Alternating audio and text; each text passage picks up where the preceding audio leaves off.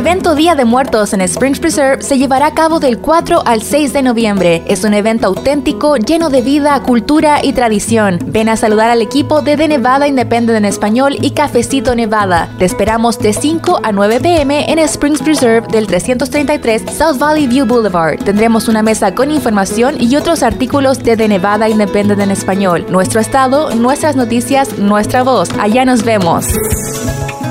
El pasado 5 de octubre, la Corte de Apelaciones del Quinto Circuito emitió un fallo a favor de mantener vigente la acción diferida para los llegados en la infancia o DACA. Ese programa ha pasado por cambios y retos desde hace una década, incluyendo intentos por ponerle fin. ¿Qué significa ese anuncio para los beneficiarios? ¿De qué se trata la regla reciente que anunció la administración Biden para DACA? ¿Qué sigue para este programa? ¿Qué recursos hay disponibles localmente para ayudar a los beneficiarios de DACA con su trámite? De renovación? Quédese en Cafecito Nevada para escuchar una entrevista con la abogada Melissa Corral de la Clínica de Migración de la Universidad de Nevada, Las Vegas.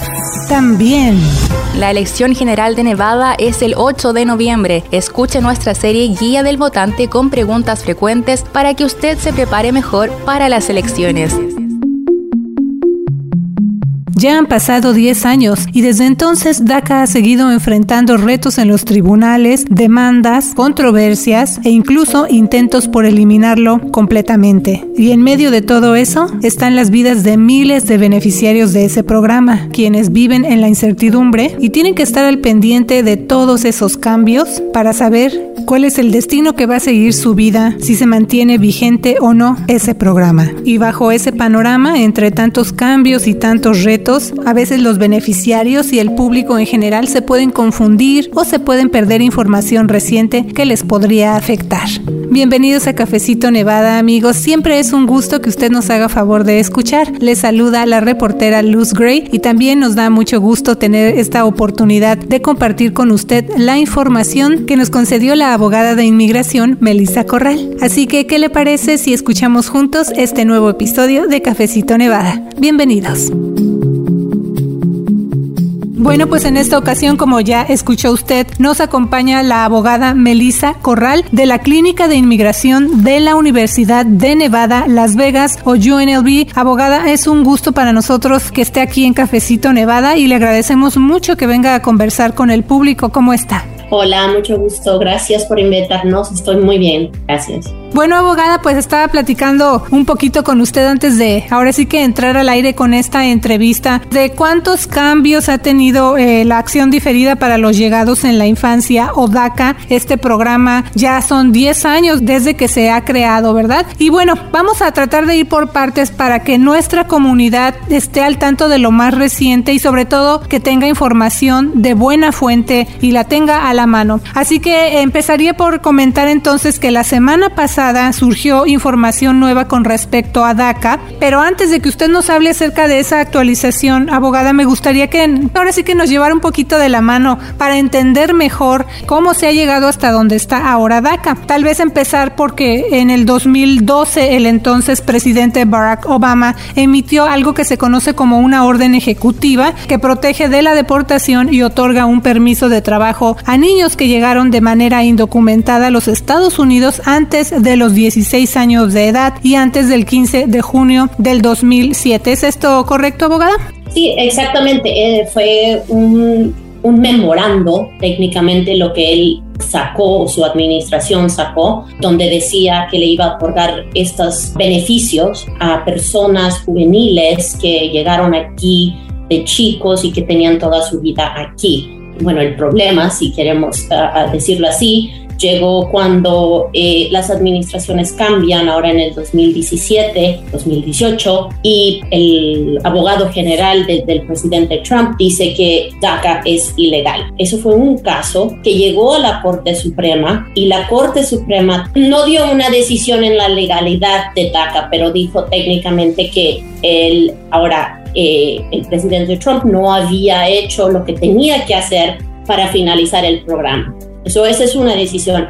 Ahora, en ese mismo rango de tiempo, digamos del 2017 al 2018, los estados, ahora donde se llevó la, el caso que vamos a, a, discutir ahorita, por ejemplo, Texas, uh, Mississippi trajeron, se unieron y trajeron una demanda a la corte diciendo que DACA es ilegal, es un programa ilegal porque no se dio notificación y no dejaron que la gente comentara sobre el programa en el 2002. Y bueno, de ahí vamos a pasar a lo más reciente con respecto a DACA. Este 5 de octubre, el quinto circuito dio a conocer su decisión más reciente acerca de este programa con respecto a la apelación de la decisión del juez de Texas, que había dicho eso, lo que usted nos explica que DACA era ilegal. Abogada Corral, ¿cuál fue esa decisión y qué significa eso para el programa DACA?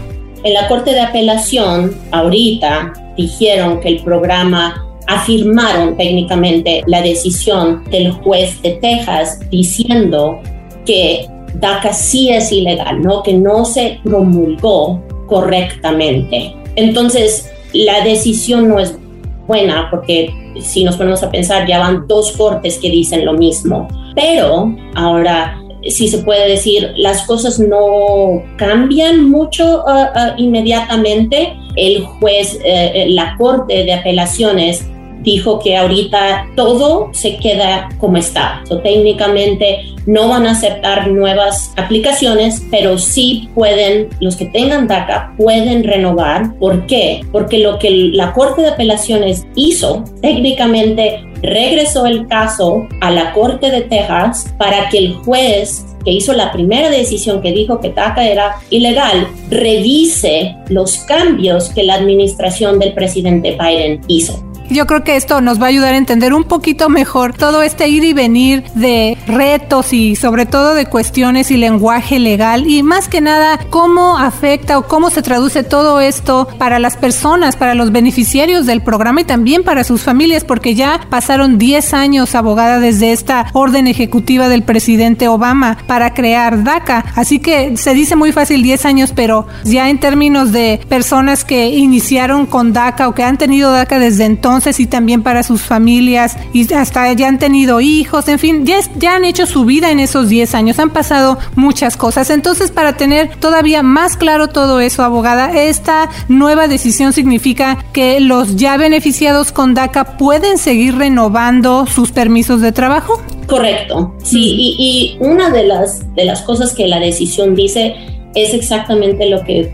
um, usted dijo ahorita, es de que la gente ya está ya cuenta ¿no? con este programa, ya está acostumbrado a renovar, han hecho planes, han cambiado su vida, han eh, obtenido un trabajo a raíz de que ellos pueden agarrar este permiso de trabajo. Entonces, no voy a decir que la decisión es, es buena, porque en mi opinión no lo es, pero el juez, la Corte de Apelaciones dijo que el mandato o decidió dejar el mandato de que se continúan pueden continuar a renovar los permisos por esta misma razón, porque la gente ya está acostumbrada, son 10 años, no es algo que se toma fácil.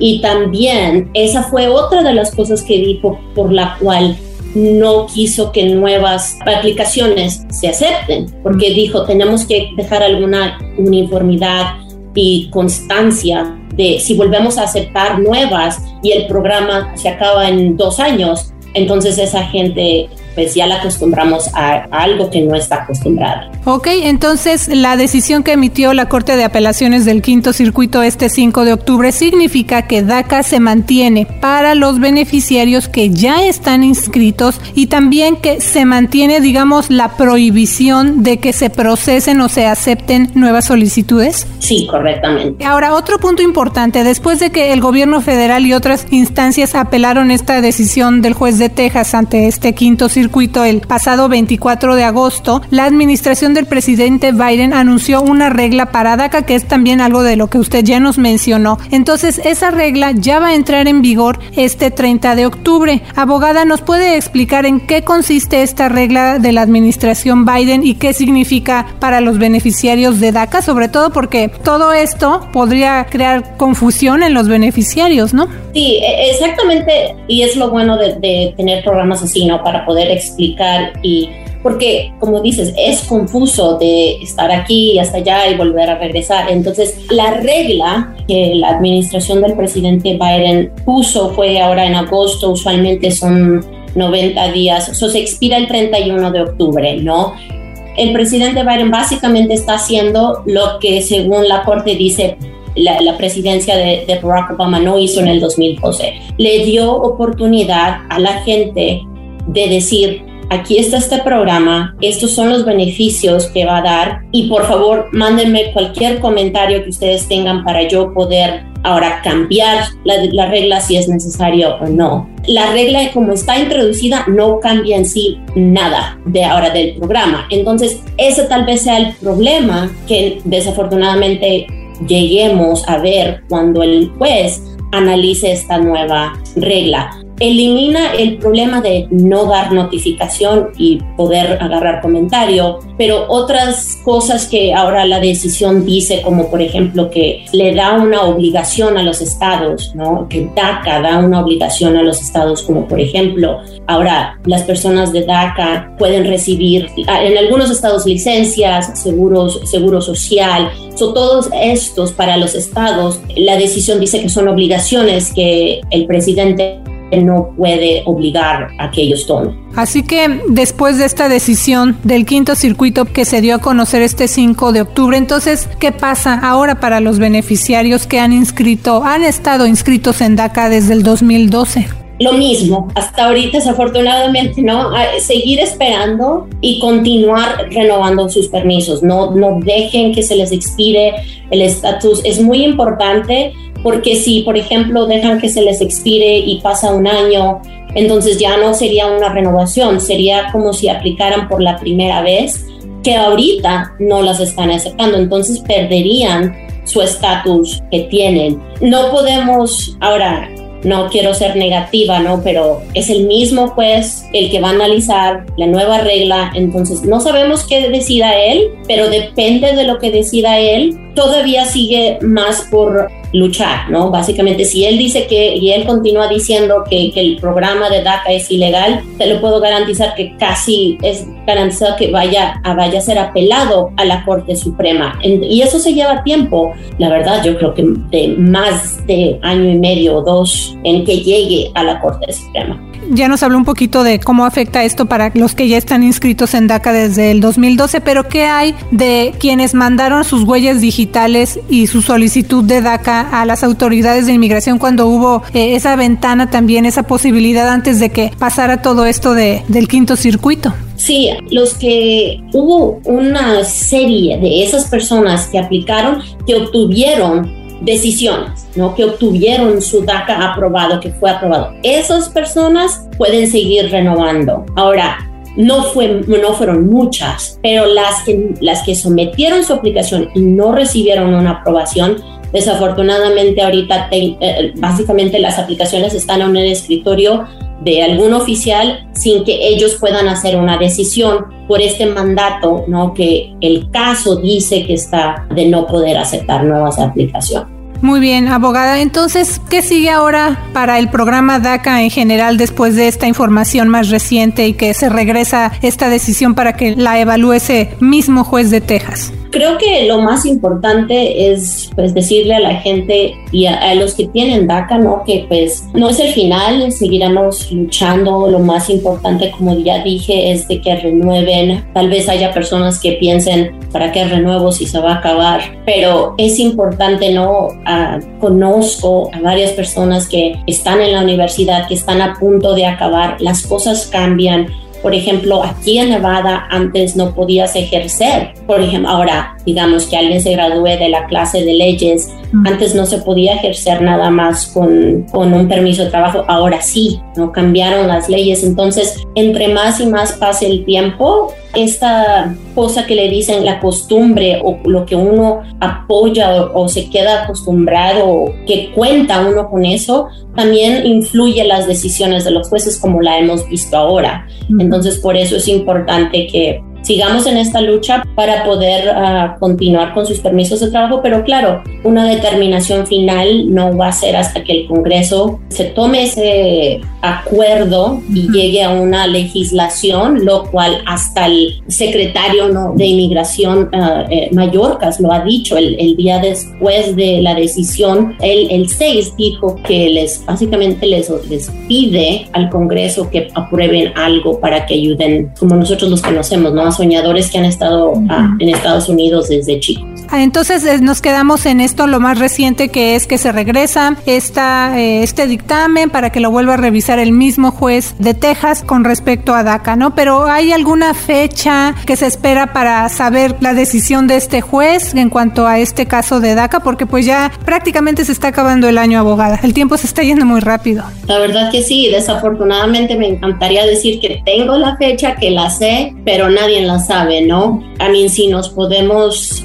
no creo que vaya a salir antes del 31, creo que se van a esperar hasta después del 31 de octubre cuando expira el periodo de comentario. Después de ahí, el juez puede, si quiere, aceptar nuevos uh, como dictados ¿no? De, de, los dos partidos sobre esta nueva regla. No se sabe lo que él vaya a pedir, so dependiendo de qué es lo como él quiera. Si no se pide nuevo, nuevas versiones de los argumentos que los abogados hacen, entonces tal vez la decisión llegue más pronto, pero pues porque si, por ejemplo, si el juez lo que requiere eso, los abogados necesitan tiempo, o les van a dar una fecha de que, ok, en, digamos, uno o dos meses, denme, denme lo que les estoy pidiendo y todo eso entonces se lleva tiempo. Muy bien, abogada. Y bueno, pues también cada vez que los beneficiarios de DACA lo renuevan, les cuesta 495 dólares. Uno de los servicios gratuitos que brinda la Clínica de Inmigración de UNLV, también algunas otras organizaciones eh, aquí en Nevada. Bueno, en el caso de esta Clínica de Inmigración de UNLV, es precisamente ayudar a que los beneficiarios renueven su DACA. ¿Quiénes pueden acudir específicamente ahí con ustedes y cuáles son los requisitos?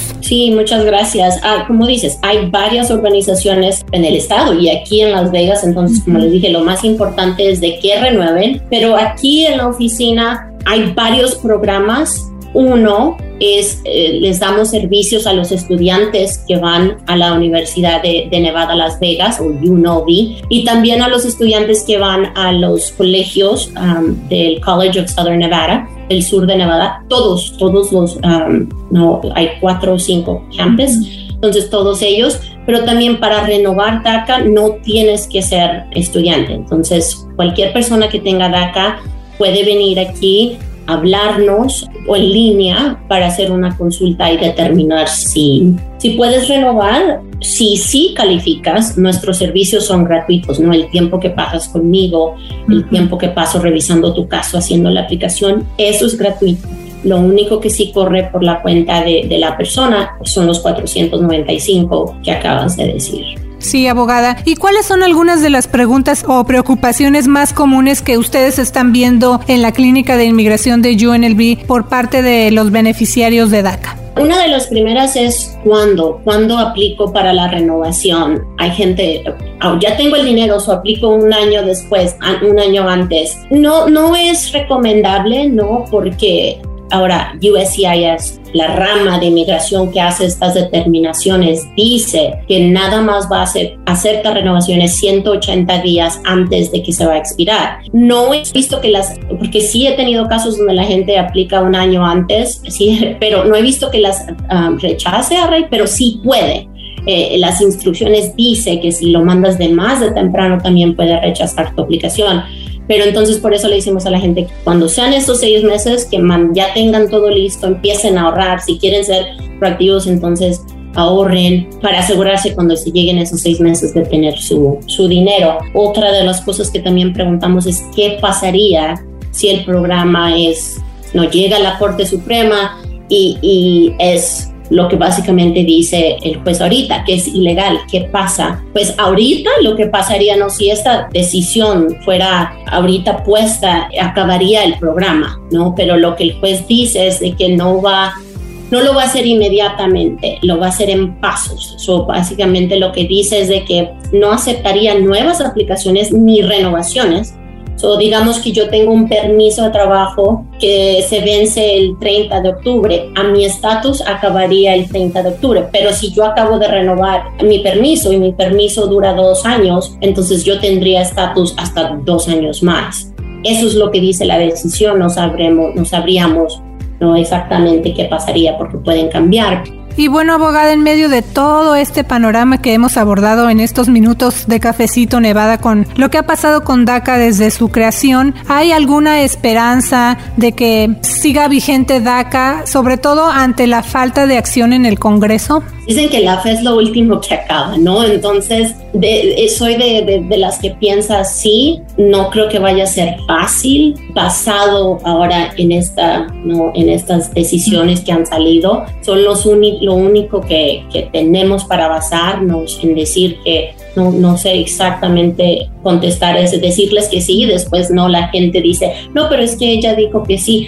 Ah, en lo que, que, estamos viendo, pues se va a batallar, ¿no? Ah, no hay estados que no quieren que continúe el programa, que no deberían haberse dado estos beneficios cuando según ellos dicen que el acto de inmigración y nacionalidad, donde están todas las leyes de inmigración, no se los dio desde un principio. También todo va a depender mucho cómo sigan las, las elecciones y ahí veremos. Sí, y le hice esa pregunta precisamente para recordarle al público que los beneficiarios, eh, también quienes apoyan a los inmigrantes y otros grupos, están siempre cuestionando desde la creación de DACA eso, que no hay hasta ahorita una legislación para que se les otorgue un estatus ya permanente con camino a la ciudadanía. Bueno, abogada, ¿hay algo más que le gustaría agregar? Primero, gracias por tenernos en, en su programa y nada más, eh, repito, si tienen DACA, no lo dejen vencer hay varias organizaciones que ofrecen también becas, si el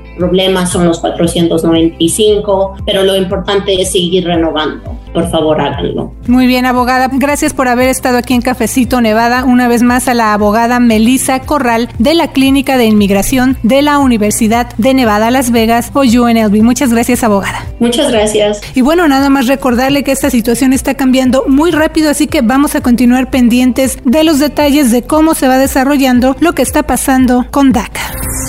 Y bueno, de allí pasamos al tema de la elección general de Nevada, que es el 8 de noviembre ya, prácticamente está a la vuelta de la esquina, ¿verdad? Y bueno, para eso continuamos presentándole a usted la serie Guía del Votante con preguntas frecuentes para que usted escuche las respuestas y se vaya preparando mejor para emitir su voto. Póngale mucha atención a esta información que nos preparó nuestra colega María Palma. Vamos a escuchar.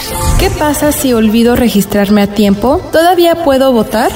Nevada tiene lo que se llama registro de votantes el mismo día, lo que significa que usted se puede presentar y registrarse para votar en una casilla durante la votación anticipada o el día de la elección. Para registrarse para votar bajo el registro el mismo día, usted debe acudir en persona a un lugar de votación y mostrar su licencia de conducir emitida por el Estado u otra tarjeta de identificación que tenga su dirección física actual como comprobante de identidad y domicilio. Si su licencia de conducir o tarjeta de identificación no muestra su dirección actual, puede llevar otro documento que muestre su domicilio como una factura de servicios públicos, cheque de pago, declaración de impuestos sobre la renta o declaración de impuestos sobre la propiedad. Le informó María Palma.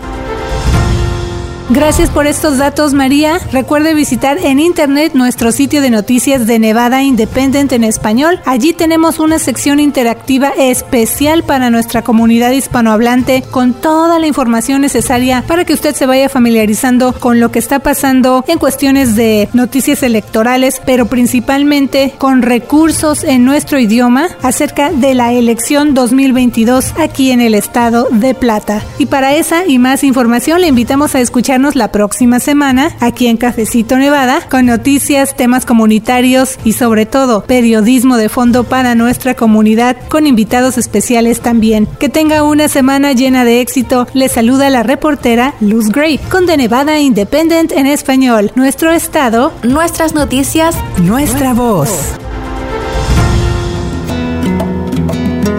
El evento Día de Muertos en Springs Reserve se llevará a cabo del 4 al 6 de noviembre. Ven a saludar al equipo de The Nevada Independent en Español y Cafecito Nevada. Tendremos una mesa con información y más. Te esperamos de 5 a 9 pm en Springs Reserve del 333 South Valley View Boulevard.